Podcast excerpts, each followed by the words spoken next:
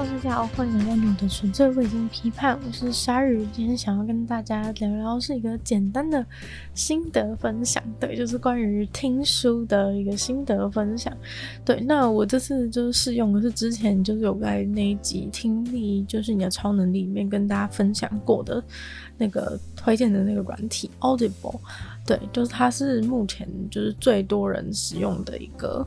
一个听书的软体，对，就它还蛮方便，就可以直接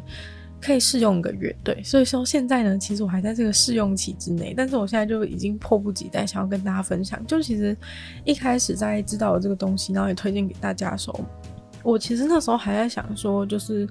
因为其实现在能够吸收资讯的平台很多嘛，就之前我跟大家讲到过说，就是在听力就是你超能力那一节说就。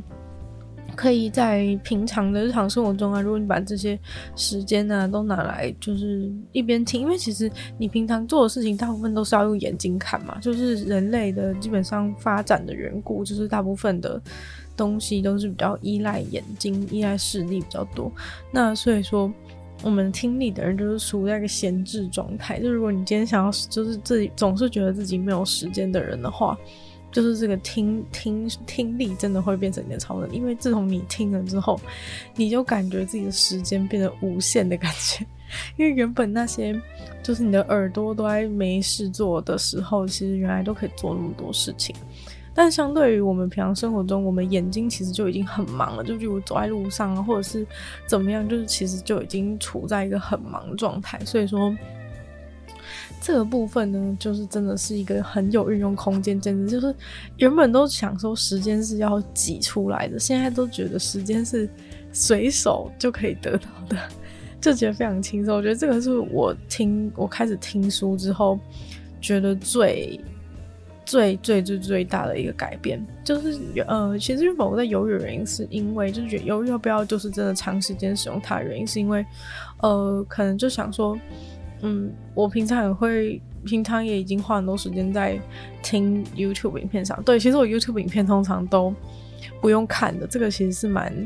就是跟一般人差异蛮大。就是其实就算是，就只要它的画面就是没有任何不会提供任何资讯，例如说像之前也跟大家讲过，说就是 YouTube 影片啊，大部分的人都会更希望就是这个，就是主讲者他的脸会出现在。镜头前面，不管他的长相是如何，因为就是人会比较容易，因为就是看到你的脸产生一个亲切感，比较容易连，比较容易跟你产生一个连接，就会比较愿意追随你这样。然后，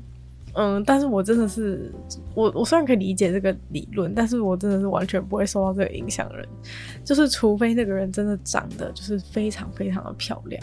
所以说，所以说呢，就是。呃，正常情况之下，我都不会把荧幕打开，除非它荧幕是画面上是有就是非常重要的资讯，就是例如说有图表啊或者是什么之类，就是会打在荧幕上那种我才会看，要不然平常我看 YouTube 影片的也都是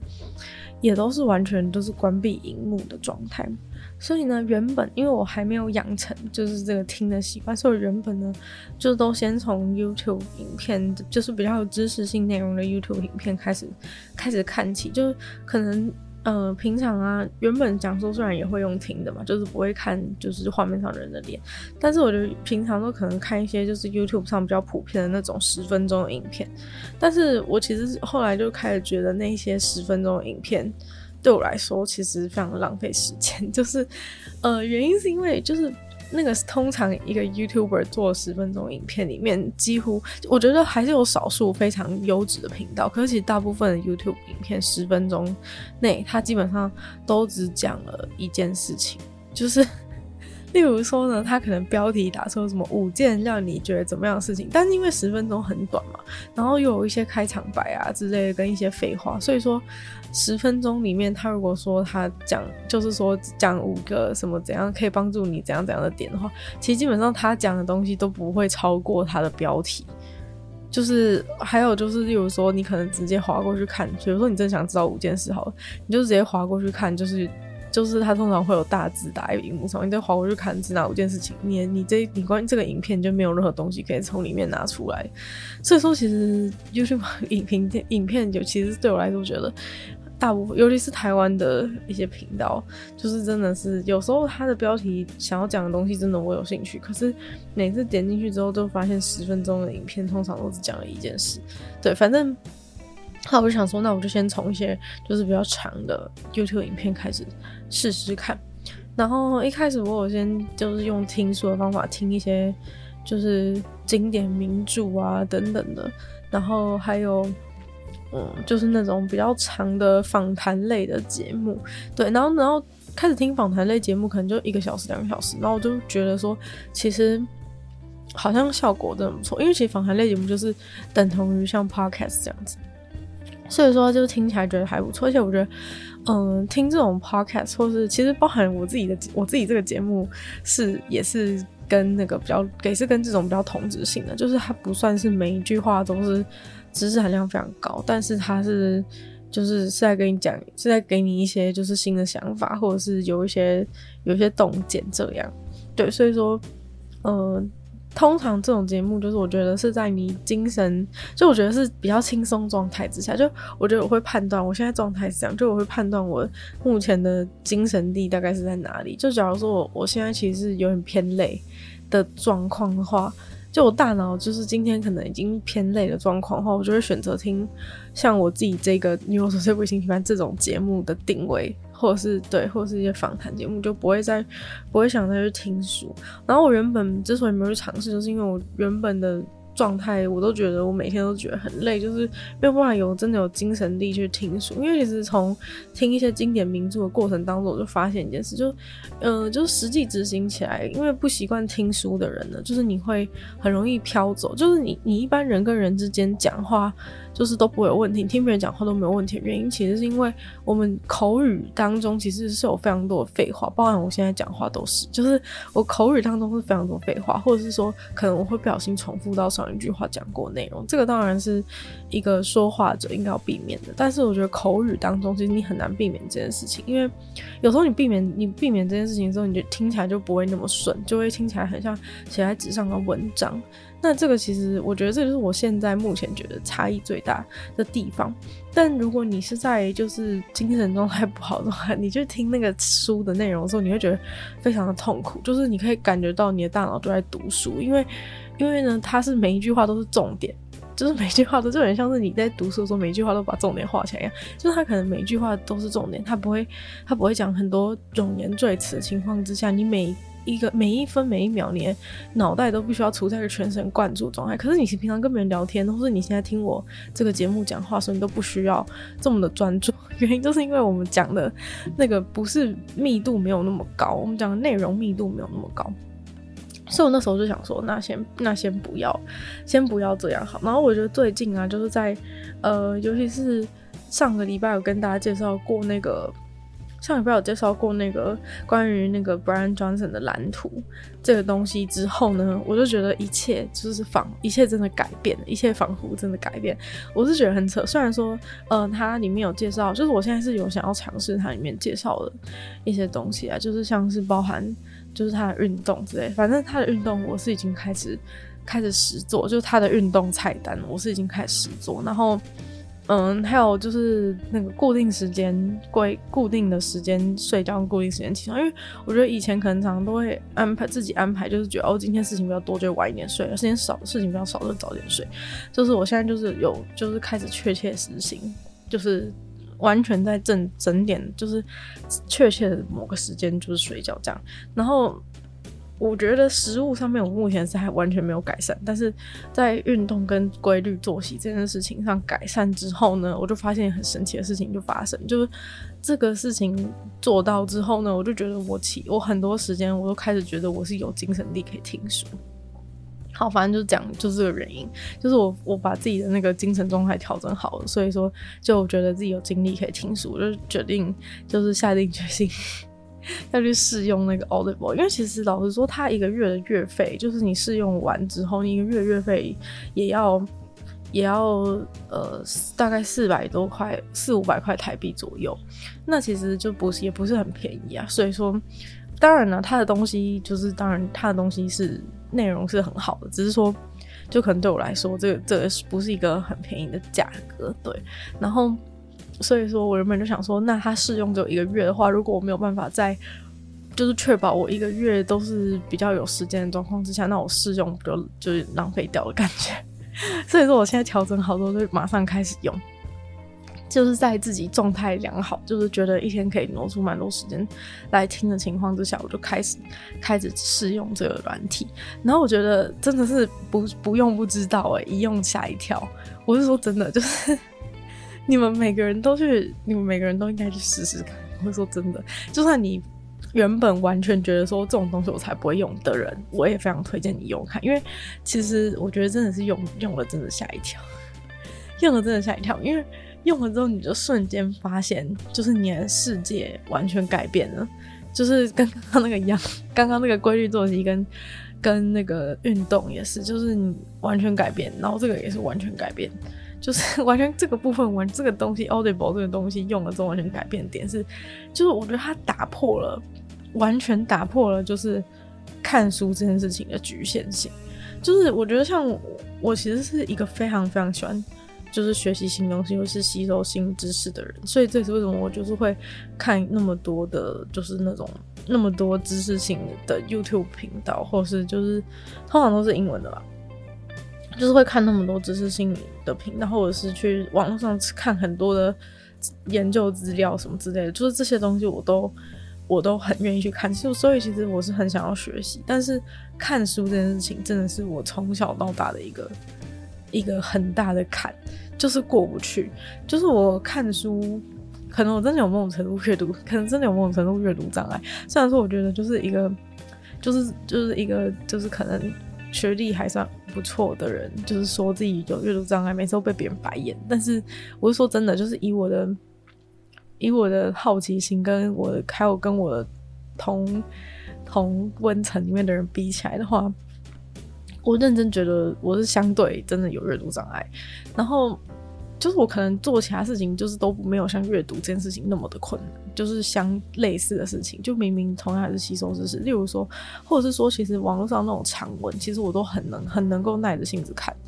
就是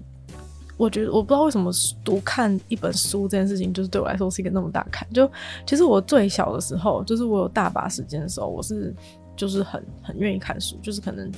幼稚园大班的时候，我是很愿意看书的，但是就是等到我就是生活中开始有其他事情之后，我就会一直有一个问题，就是我完全挪不出时间来看书，然后或者是说我好不容易拿书打开看，我就会一直被各种东西给干扰。但这个当然是跟我自己有很严重注意力不足的问题也是有很大的关系。但是就是因为这样，所以我从小对看书这件事情就有一个很大的很大的毛病，就是反正我反正也可以自打开看。每次打开看，就我明明对里面的东西是有很有兴趣，但是就是拿着那本书，就是总是总是有一千种原因会让我放下它。对，然后所以我觉得久而久之，就是因为看书这件事情上一直遇到很多的挫折，然后所以就是明明可以一天，比如说一天只看两页，也是会把它看完的这种这种明明是一个很简单的逻辑，但是就是做不到，然后常常就是会觉得说。会觉得说啊，为什么我连这个书都看不完什么之类的，然后或者是就有时你知道，甚至有时候突发奇想说，要是我把这本书啊，就是像以前你们有没有看过大学，很多人都会拆书，就大学那个书不是很厚一本嘛？很多人都把它每个章节全部拆开，然后带在身上比较不会那么重，你们知道吗？就是反正我在学校看过超多人拆书，就我我那时候看到有人拆书，第一次看到有人拆书，因为我觉得小时候觉得书是很神圣的东西，就你从来就不会想过就是要把它拆掉。就是觉得人家好好的弄完弄把一本书就是弄那么印的那么漂亮，然后你把它拆了是怎么回事？但我上大学之后真的看到超多人都把书拆掉，但是我还是做不到。就是我就觉得很舍不得把那个书拆掉，因为觉得很珍贵之类的。然后，但是我那时候就是为了看其他书，我就想说，哎、那大家都可以拆课本，那我是不是也要把那个一般的书把它拆了？是不是比较？是不是我就可以可以很容易看进去这样？因为我觉得真的很怪啊，就是例如说老师发讲义或者什么东西，就是那种小，只要它分量是小的，我都明明我都一定会把它看完。那为什么把它组在一起我就看不完？所以我觉得那一定是心里有一个有一个问题。但是老实说，我看看东西就是看一看就会一直分心的事情还存在，就算是看那个就是比较少量，还是一样有一样的问题发生。但是。就是至少我还是最后会坚持把看完，只是可能用了别人两三倍的时间。对，然后还有一个重点就是我看书超慢。就我看字真的超级超级慢，网络上不是有一大堆那种学习速读什么之类的，那种我都那种我都学过，那种我真的都学过。可是我觉得真的就是跟分心的问题有很大关系，就是他可能都会说你要就是看第一个字，看最后一个字，然后一次看一整行。然后因为其实他他意思就是说，其实大部分的那个 字都是。都是赘字，其实你只需要看就是关键字的部分就好了。所以说你眼睛要用扫描的方式去看，不能这样一个字一个字一个字看。对，但是呢，你知道用扫描状况看书的时候，对于一个注意力不集中的人，基本上就跟神游没两样。就是我可以在扫，我可以觉得我在扫描，然后就我都在想别的事情，然后扫描完之后整页完全没看清任何东西，反正就极度失败。好，然后回到这个。有声书 Audible 的事情，就是你知道吗？我开始看书之后超扯，我一天之内竟然奇迹似的已经看完了一本书。你知道这在我人生当中简直堪称是一个奇迹嘛？就我一天之内竟然就看完一本书了，一天内。你们知道，就是如果我要把那本书看完的话，大概要花多久时间吗？就是可能一个月、两个月、三个月、四个月。就是搞不好一整年那本书我都没有办法把它看完，就是因为我没有办法，就是随时。其实我觉得用电子书的时候就已经改变这件事情非常多，因为用电子书的情况之下呢，就是我变得比较容易能够随时把它拿出来看两页、看两页、看两页，所以说它进展就是已经比原本快非常多，就是比起。就是原本用书看的话，用电子书来说，对我来说就已经可以变快非常多，因为我随时随地在外面就可以把它拿出来。但是书的话呢，我记得我小时候很很迷看一些小说的时候，我也是等公车的时候都在那边看啊，或者什么之类。可是那个书就常常会因为在外面的时候拿出来，然后就很容易折烂，或者什么各种风吹日晒雨淋的状况，或是下雨天就要撑伞就没办法看之类的，我就觉得超级痛苦，超级限制。然后有了电子书之后呢，我就可以把那个电子书拿出来，或者是就是电子书有时候手机也可以联动。像如果你用 Kindle 或者什么之类的话，就是它手机有一个 App，就是比较不方便的时候，你可以用手机看个两页，然后比较方便的时候，你可以把整本拿出来看。所以这个事情就已经完全改变了，就是看书这件事情。就我开始用电子书之后呢，其实看书的速度就已经比原本就至少我可以再有进展。原本的话呢，我用实体书的话，我应该就是看两页放在那边，就永远永远我没有办法看完，就不知道为什么。可能我对于那个实体书真的是已经，就是我跟他之间已经有很大的隔阂。就是如果我今天人生重来的话，也许我可以重新重新成功培养这个看书的事情，但是。可能我这辈子已经已经就是已经跟那个实体书无缘了，对。然后结果自从就是我用那个听说那个，我真的傻眼，就是我竟然一天之内看完一本书，这真的是跟做梦一样，这真的是像做梦。我觉得这种事情就是只有在我做梦的时候才会发生，就真的很扯。然后我是觉得它 app 也是很好用，就像我听到一半的时候，它就是也会有那种，就是有时候他会跟你讲说，哎、可以就是请打开，就是。打开你打开就是它附件，就是它会有附件，因为有时候你书还是会有一些图片啊，或者是一些东西要给你看，就是给你参考，或者是给图示啊之类的一些状况的话，它就是会有。他就是会有这种这种方式，就是跟你讲说，哎、现在打开 PDF 啊，然后看一下那个东西。那他可能总共整本书里面大概就只有十十张或二十张图这样，所以说你就点开它复制。而且有重点是，我觉得它的那个 App 做的非常好，就是你只要在右上角点一下，然后打开附属资料那个 PDF 进来，就是它完全不不需要跳转，就是它动作。动作非常快，完全不会耽误，就是不会说你听到一半，然后要，然后，然后，然后那个书里面说要打开附件，然后你在那边弄很久，然后说要暂停什么，就是它真的就是非常的流畅，所以说完全连暂停都不用暂停，就可以马上把那个 PDF 交出来，然后找到找到你要看的那边的一个图这样子。然后我就觉得真的超，就觉得哦，好神奇哦的感觉。但是我觉得还是偏有个小缺点啊。我觉得跟网络上讲的差不多，小缺点就是，可能你没有办法，你没有办法，不是很容易就是做笔记这件事情。因为其实像如果你用那个电子书的话，电子书就是可以，电子书就是可以把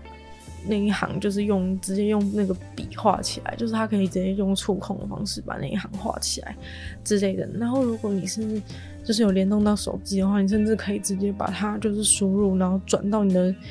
就是转到你的笔记软体里面。对，就是就是比较方便，就是等于可以做书的笔记这样。但是你用听书的话，其实就比较没有办法，因为他就是讲过去这样，然后可能就变成你还需要暂停什么之类的。我就觉得是有一点点不方便。就如果是很爱做笔记的人的话，是有点不方便。但是因为我个人呢，就是是一个蛮不会做笔记的人，所以说我就觉得还好。虽然说我当中过程当中也有听到，就是例如说比较。呃，就是有想要抄下来的，就是那种名言，感觉就是哦，讲的真的很好，想抄下来那种句子，然后我就可能需要暂停，然后你就去把它写这样。然后小缺点就是因为你要去写的时候，其实你刚刚听完，就是其实人的那个听写能力其实并没有那么好，大家知道吗？就是因为我们人已经太习惯就是用眼睛看来来就是吸收文字这件事情，所以说其实我们用。听得来吸收的能力是差很多，就可能刚刚讲过，哎、然后你抄起来，你很难，你如果只是这样，哎、划过听过一遍，你很难就是一字不漏的，就是把它写下来。对，所以说，嗯、就是可能会需要，可能会需要，就是你你。就真的聪明一点，就是你大脑更强的话，应该是可以直接写下。但我就发现我写，我就发现我写完，就算意思是一样的，意思还是没有变。但是我把它倒回去再听，我就发现，哎、我写的其实跟他原本讲的原句没有完全的一样。对，尤其是可能在听外语的时候，毕竟英文不是母语嘛，就是听外语的时候会更容易。会更容易，就是没有办法做到，没有办法完全一字不漏写下来。这样，可能中文的话也许有做到，但是 英文的话，可能就哎、好像就那个语序啊什么之类就没有没有完全做到。虽然说这也不是什么大事啊，只是就发现这件事情。但是虽然说感觉做笔记有一点不方便，但是我现在觉得说，其实。就是你用听的，然后你不是直接照抄书上字，或者不是直接用复制的方式，或者直接转到笔记软体的这种方式，是搞不好可以帮助你，就是对这句话更有更有印象，也说不定，不知道啊。就是 如果说以后，就是我真的有真的长长久久的都记得这个，记得这个。句子后再跟大家分享说，其实我真的都有记得，就是因为我是用听这样。然后那时候我记得之前在讲听力超能力的时候，就是那时候讲到说那个那个人啊，他是那一个很厉害的人嘛，然后他就是可以，他就是可以听七倍速之类的。然后嗯、呃，因为我现在听的这本书，它是就是不是不是英文母语的人念的。就是因为他是作者，就是他有一些书很酷，是这样，就是他有一些书是，就是是作者本人念给你听，你不是很酷吗？就是是作者本人念。其实我觉得这个方式就是有好有坏，坏的点就是在我刚刚讲，就是因为那个作者他不是英文母语，所以说他其实口音很重，就是会，嗯，一开始听起来其实不太舒服。然后还有第二个点就是。你可能就是会听不懂，或是没有办法，没有办法弄两倍速听。因为其实如果今天是发音很标准的人的话，我应该就可以调快一点，让他讲快一点，这样我就可以更快把这本书给看完。然后，可是如果因为他是口音比较重，完全我就没有办法放那么快，要不然我可能就会听不懂他讲什么。对，所以这个是缺点，但是其实有优点。优点是，我觉得第一就是你会跟，因为我觉得声音毕竟还是一个人他本身的一个生物辨识，就是你就是你可以感觉到那个作者跟那个他的作品之间的连接性，就是不是像书上的文字这样子冷冰冰，然后你跟作者之间的距离是很远。就你听那个书的时候，你是会觉得说那个作者他。就是你可以感受到那个作者他自己本人感情，因为那是他自己写的东西，所以他虽然是那个写的东西是他精炼出来的文字，但是他在念的时候还是有很明显可以感受到他的意图、他的感想，就是那些东西其实是没有办法形容的复杂的资讯，其实都是饱和包含在他的。这些说、这些说话的声音里面，所以说我觉得是蛮酷的。就是我觉得透过这样方式，其实你对作品可能有更深的了解，因为就是你更了解这个人，然后你更了解他的，他念那那一句话的时候是有他的语气在，然后有他的有他的想法、他的心意，就是他注入这个作品的心血，就是都可以完整的呈现在你面前。所以其实是比起冷冰冰的书来说是更加有温度，然后也更加有深度的。对，所以这件事情我是觉得蛮酷。对，只是缺点就在于，就是因为它不是母语的，母语是英文的，所以说它的那个没有办法，就是让我没有办法播很快。像我现在就是顶多只能可能只能播到一点五倍速去听，就是可能没有办法到两倍速，到两倍速可能就会听不太懂还讲什么。那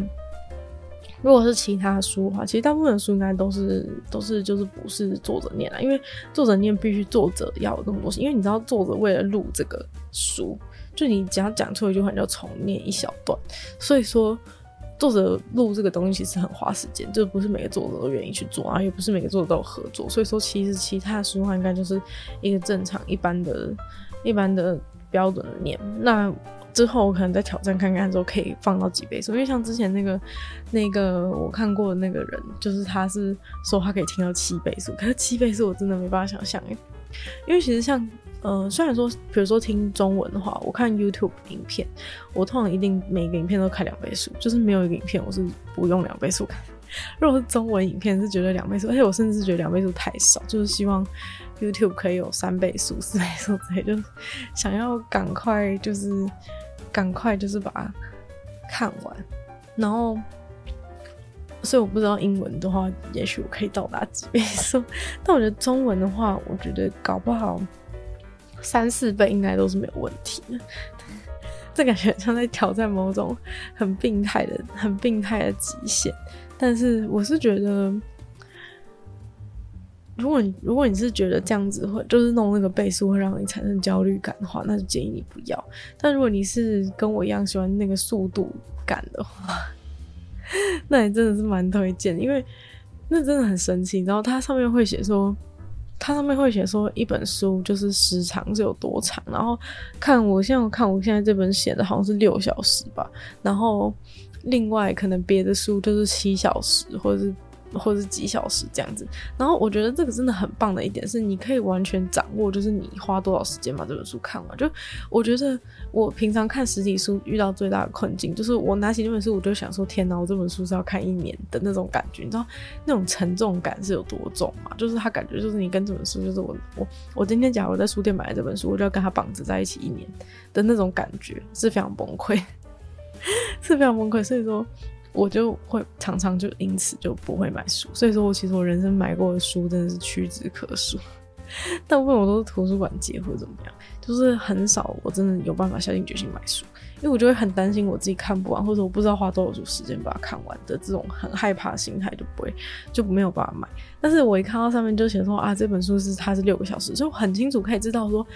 老实说，你不要很，你不要跟我一样很极端，就是一天之内把它听完。就是你想想看，如果他写六小时，那你一个礼拜就是一个礼拜之内，你只要一天能挪出一个小时的时间，难道你一天没有一个小时的时间在划手机吗？你只要一天挪出你一个小时划手机的时间来听这本书的话，你就可以，你就可以听完，你就一个礼拜就直接看完这本书了。很多人都会觉得说什么。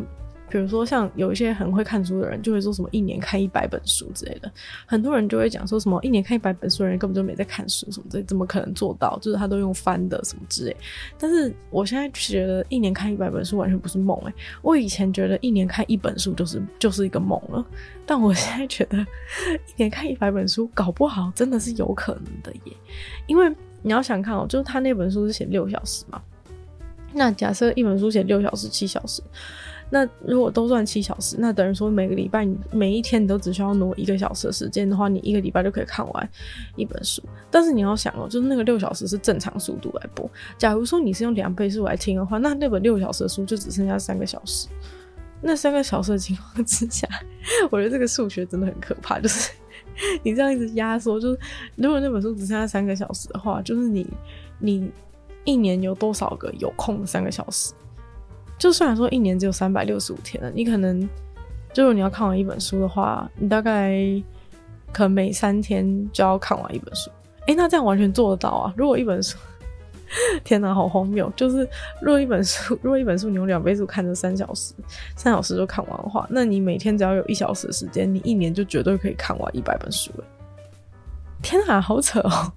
其实我也是在讲这个当下才才才才才想到这件事情。我原本只是想说，哇，那我应该可以看很多，但是结果我现在仔细掐，现在随便掐指一算，就发现每三天就可以看完一本书，那一年就可以看一百本书，超扯。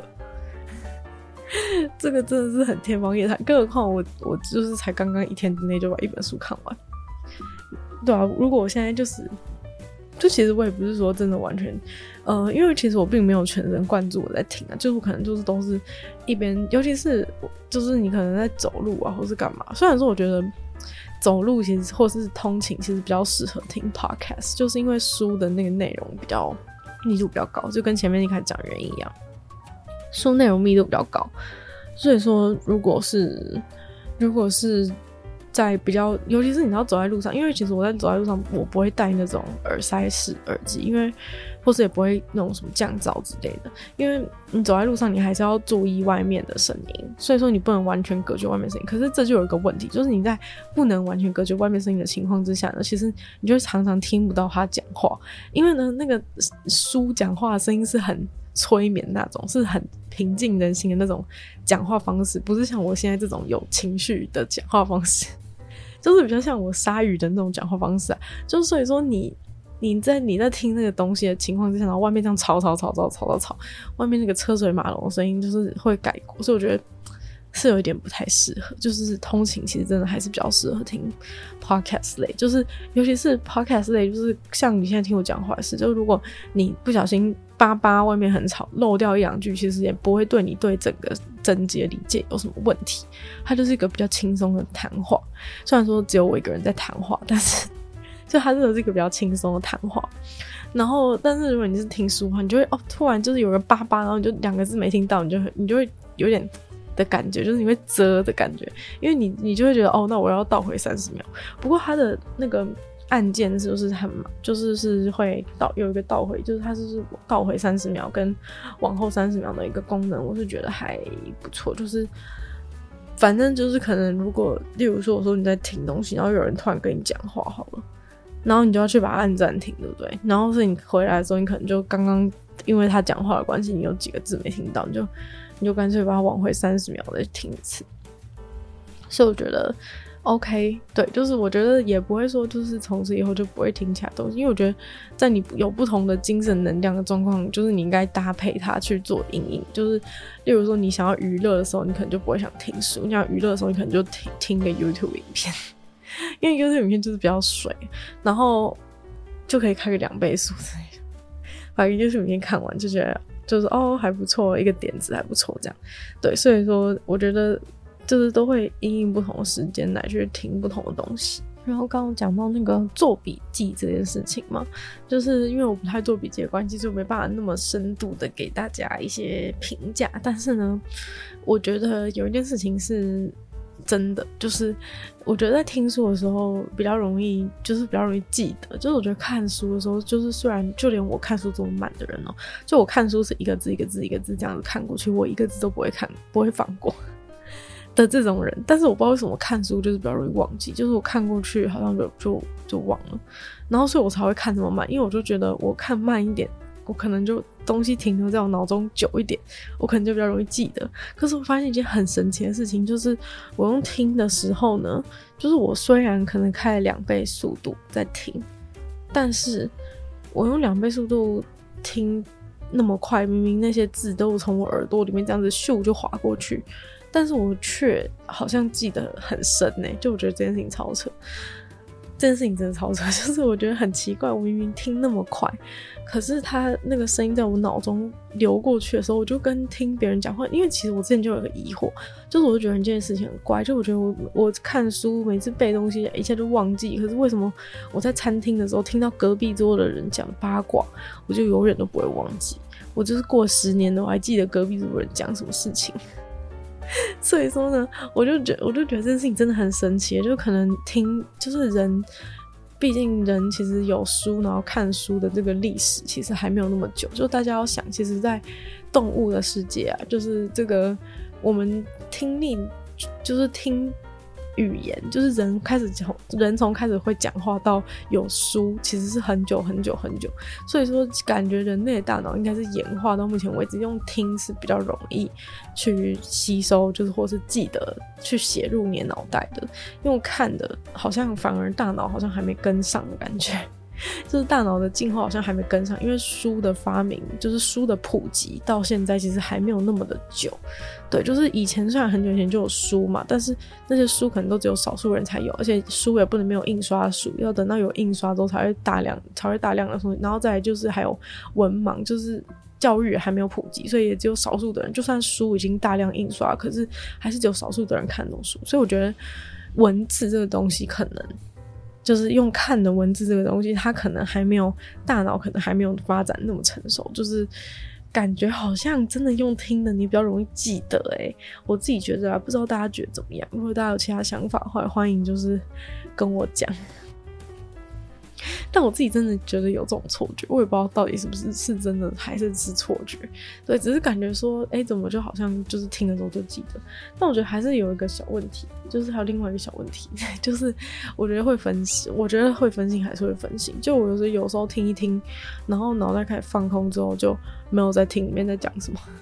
就那个声音就像是一个音乐一样，在你耳朵里面这样划过、划过、划过，然后你就也不记得里面讲了什么东西。所以我觉得这算是这算是一个小问题，就是会还是会分心。那我觉得分心的时候，就往回方便的点就是在于说，就是看书的时候分心，你就会觉得哦好烦哦，就是有那种感觉。但是其实你用听的时候分心，你就只需要按回去那个按三十秒回去就好了，就是因为它只要一个按钮就可以回到三十秒之前。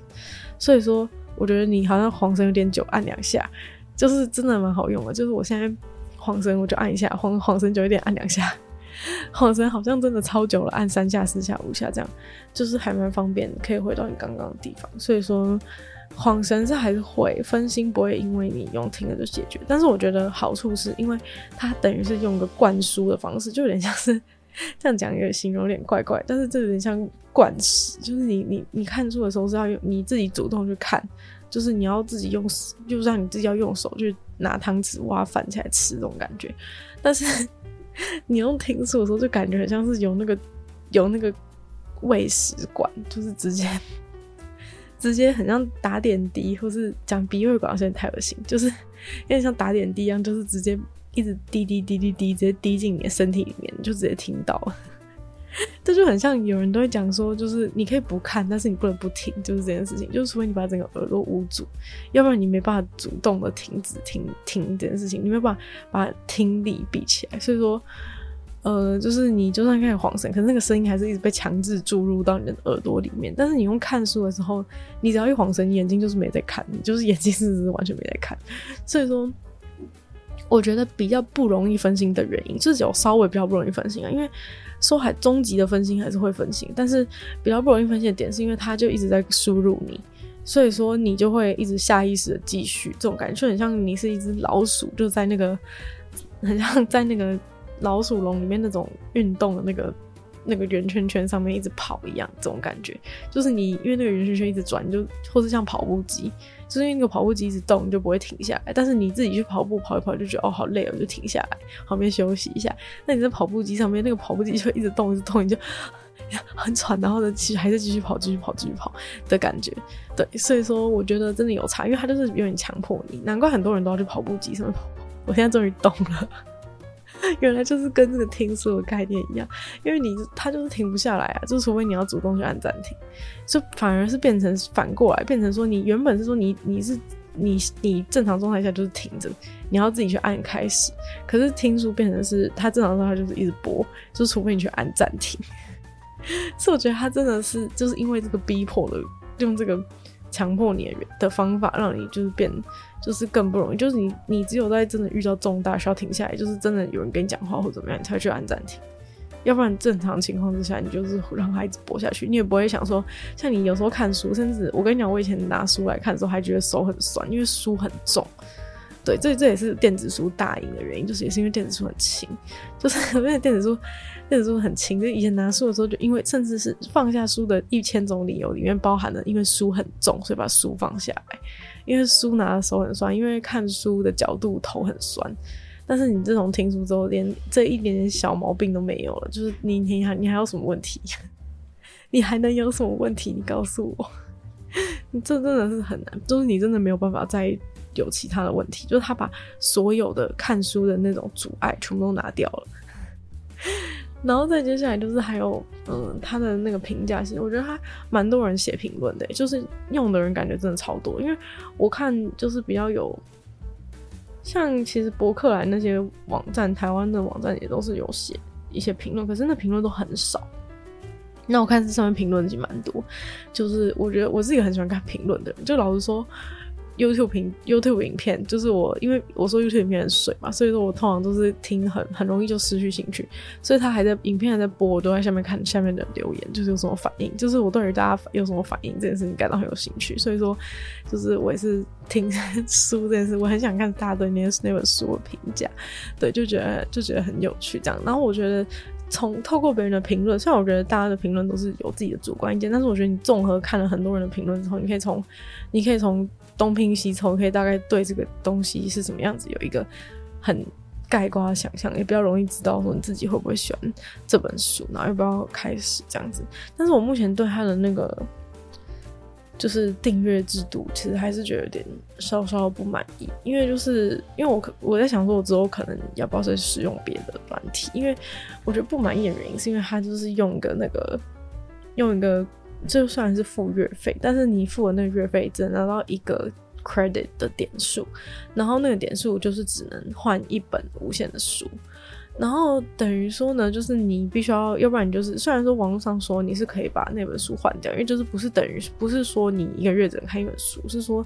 你那个书就是可能你要把它换成另外一本书，这样如果你看了不喜欢，就把它换成另外一本书，那你的 credit 就被退回来，等于你那个点就没有被消耗掉，这样。但我目前还没有很理解这种运作的，然后感觉还是会有一些限制，虽然说可以换，所以我就在想说。就是再考虑，就是用这个月用完之后再考虑一下，然后也许也去尝试看看别的软体，因为现在也有别的软体，只是说我不知道它的藏书藏书够不够丰富，这样就是还是会会有一些差异。只是毕竟这 Audible 现在就是跟 Amazon 绑定，就是会稍微比较可能比较昂贵一些嘛，对，所以我就先试试看这样子。那之后，如果还有什么另外，如果有使用别的话，或是有什么其他心得的话呢，就再跟大家分享。这样，那我们今天的这个妞的纯粹不理性批判节目呢，就差不多到这边结束了。希望大家也都可以跟我一样，一起快快乐乐踏入这听书的过过程。因为我真的觉得，你知道，以前我是真的很讨厌做家事，就是，好，其实做家事本来就不是件快乐事，或是洗碗之类就觉得很烦，但是。你们知道，自从开始听之后，你就你就不会觉得那些事情很烦，因为你就是有应该做一件事情，因为你你就是应该做一件啊，可能是因为我我很讨厌那种就是大脑就是没在干嘛的感觉，所以说 所以说就是可能一边做那些家事一边打扫之类的，就是有在听东西之后，你你就不我就完全会忽略。那件事情的，就是你不喜欢那件事情的感觉。后来我就想说，是不是其实我并不是真的玩，不是说真的不喜欢那件，就是洗碗或者不喜欢那件事情本身，而是因为就是我大脑没事做，或是我大脑觉得很无聊，这件事情感到痛苦。有可能其实是这样。那就希望大家也都就是跟我一样，可以在听书当中找到非常大的愉快。那我们就再次感谢这个订阅赞助的会员五成大男子 James 毛毛黑牡丹还有 ZZ。就希望其他愿意支持鲨鱼创作朋友在下方找到 p a t r o n 的连结。那如果喜欢这期节目的话呢，记得就多分享出去，更多的朋友，希望有更多的人都跟我一样，可以就是感受到听书的美好。那你就会觉得时间再也不用跟乳沟一样用挤的，时间就是随时。都有，手到擒来。生活中多的就是你耳朵，就其实是空闲的时候。所以，真的希望可以分享这个喜悦。那如果有时间的话，希望在 Apple Podcast 帮我留星星、写下评论，对这个节目的成长很有帮助。如果喜欢我的话呢，也可以收听我的另外两个 Podcast，其中一个是鲨鱼，会只有每周二四用十分钟的时间跟大家分享新闻新资讯；另外一个是听说动物，会在每周五跟大家分享动物的知识。就希望这个妞的纯粹不理性批判，也继续在每周三跟大家分享我自己有兴趣的、自我成长的、看到有趣的东西。对，就希望继续在每周三。跟大家相见，那我们下次见喽，拜拜。